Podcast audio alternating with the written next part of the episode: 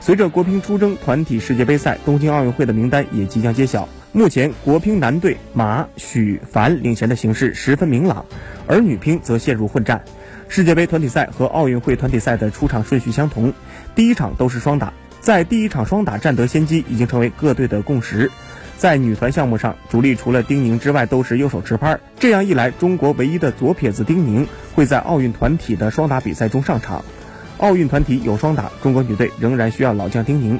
今年丁宁在国际赛场的成绩为二十九胜九负，胜率不足八成，落后于其他几位主力。但是丁宁在这个奥运周期的大赛上并无闪失，还拿到了一次世锦赛和一次世界杯的单打冠军。而且考虑到世界杯团体赛有双打比赛，丁宁决赛冷板凳重演的可能性极低。